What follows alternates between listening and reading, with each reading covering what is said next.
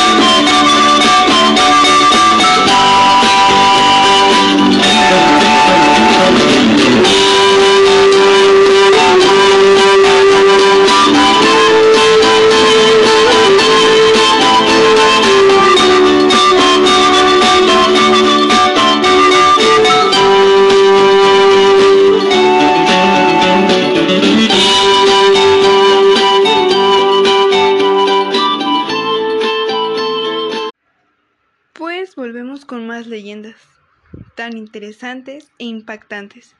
Por el momento me ha gustado mucho la de Ixtabay. Chicos, es una cosa bárbara. La verdad es. Es tanta su envidia de la chica que no pudo ni morir en paz. O sea, hay hasta espíritus así, ¿no lo creen? Yo sí soy muy creyente de eso y la verdad, no, no, no. Me atrae mucho esos temas, pero o sea, sí me llega a dar mucho miedo por las historias que cuentan, más que nada. Pero hay unas historias que luego están muy, muy bonitas, ya que luego mueren como por amor o por el chico que amaba, ya ven, ¿no? Los típicos. Pero esta estuvo muy padre, ya que es raro cuando es de envidia, ¿no lo creen? Pero comencemos con la siguiente leyenda, que es la mujer del Nahual. En la selva chapaneca suceden cosas extrañas que aterran a sus pobladores, que se niegan a salir por la noche por temor a una bestia maldita que ataca a los hombres y animales sin piedad alguna. Todo se remonta en la antigüedad, cuando la mujer de un curandero empezó a celarlo.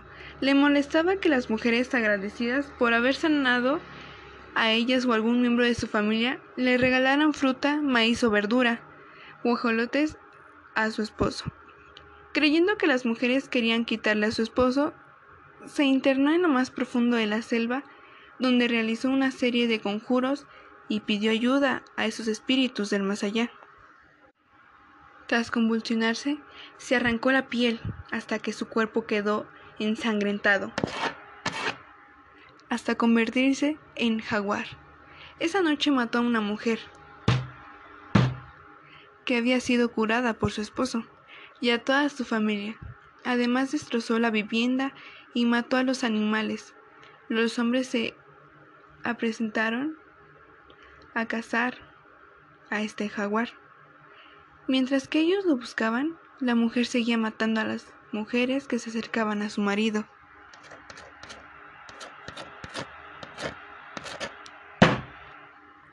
El curandero empezó a sospechar de su mujer, por lo que le siguió a saber cómo realizaba su transformación. Esperó hasta que ella se transformara en jaguar, para vaciar un costal de sal en la piel humana, con lo que secó rápidamente.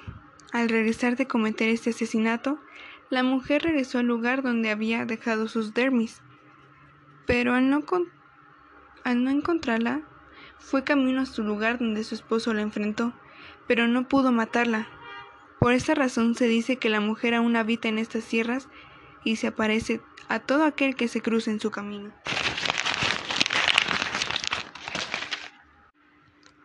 Bueno, gente, siento que esta leyenda es como esas historias que cuentan, que las brujas se transforman, matan o roban a la gente.